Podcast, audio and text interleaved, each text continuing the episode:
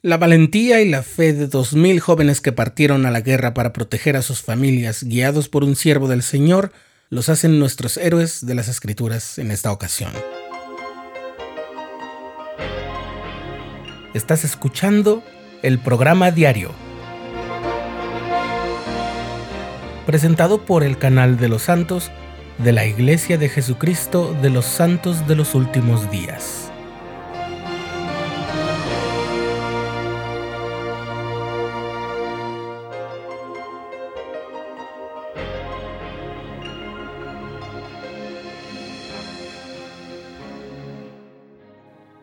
En un episodio previo del programa diario hablamos de Amón, el príncipe que se negó a ocupar su lugar como rey entre los nefitas y salió junto a sus hermanos y Alma, su amigo, a predicar el evangelio entre los lamanitas.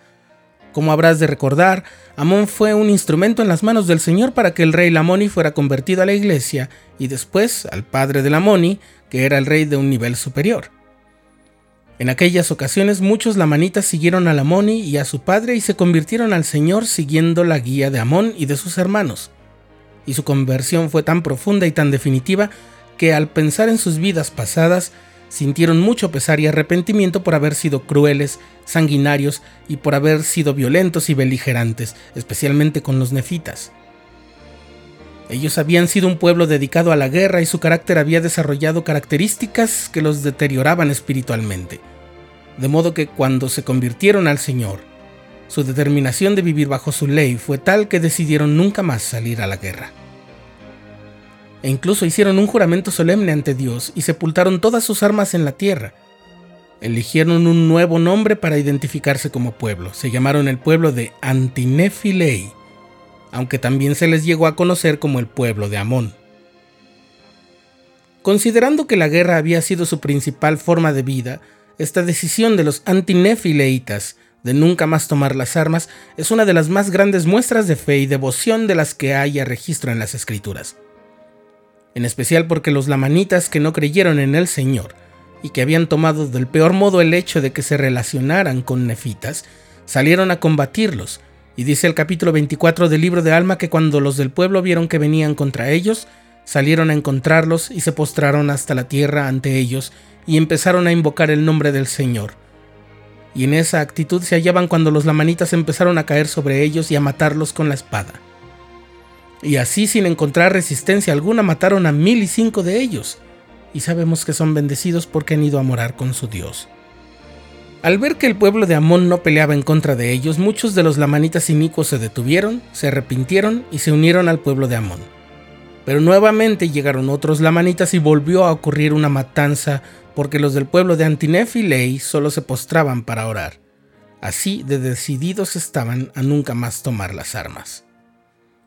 Entonces Amón, que no deseaba que el pueblo al que amaba fuese destruido, oró para suplicar ayuda. Y el Señor le indicó que tomara a su pueblo y saliera de esa tierra, de modo que fueron hasta Saraemla, donde los nefitas les permitieron vivir en una región llamada Gersón. Los amonitas fueron felizmente aceptados por los nefitas y eran considerados del mismo pueblo. De ese modo los amonitas estuvieron a salvo, protegidos y podían seguir al Señor en paz.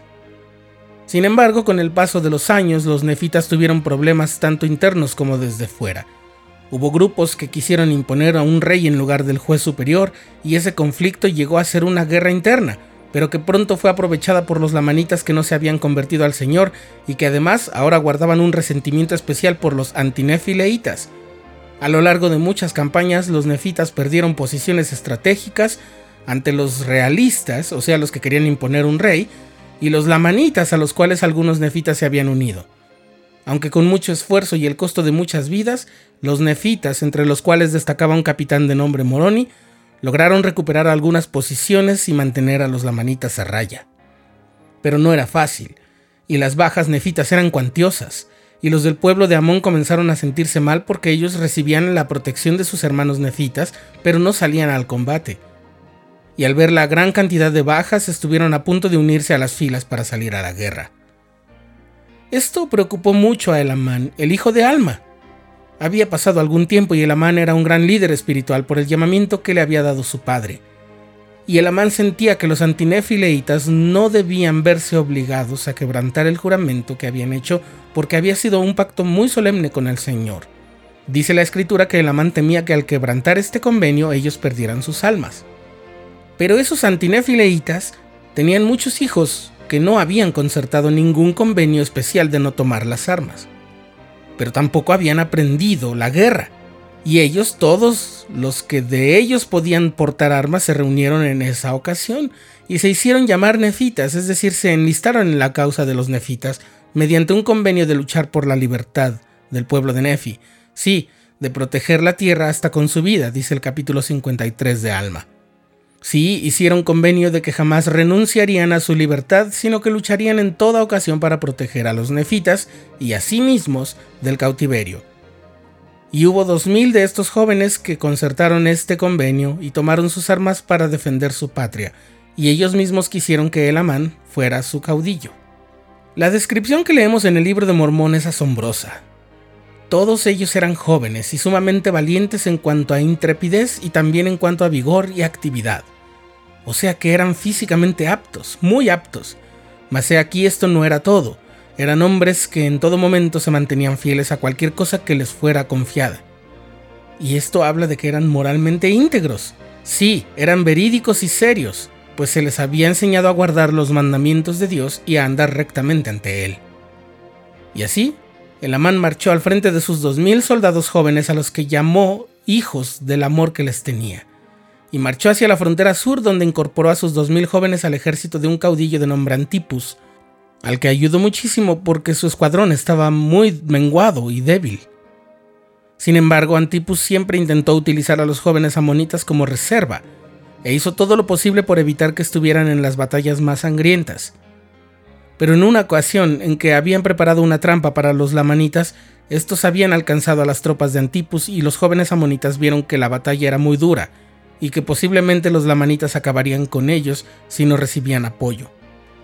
Entonces hablaron con el Amán, quien les preguntó si estaban seguros de ir a apoyar a Antipus y sus tropas, y los jóvenes le dijeron que confiaban plenamente en lo que sus madres les habían enseñado, es decir, que el Señor los protegería porque su causa era justa y tenían a Dios de su lado.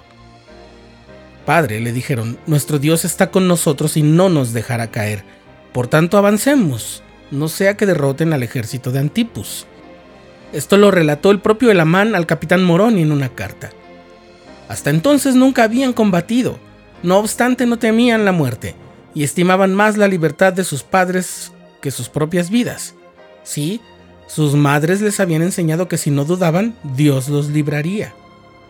Avanzaron pues, y cuando llegaron al campo de batalla, esta ya era encarnizada y había mucha mortandad.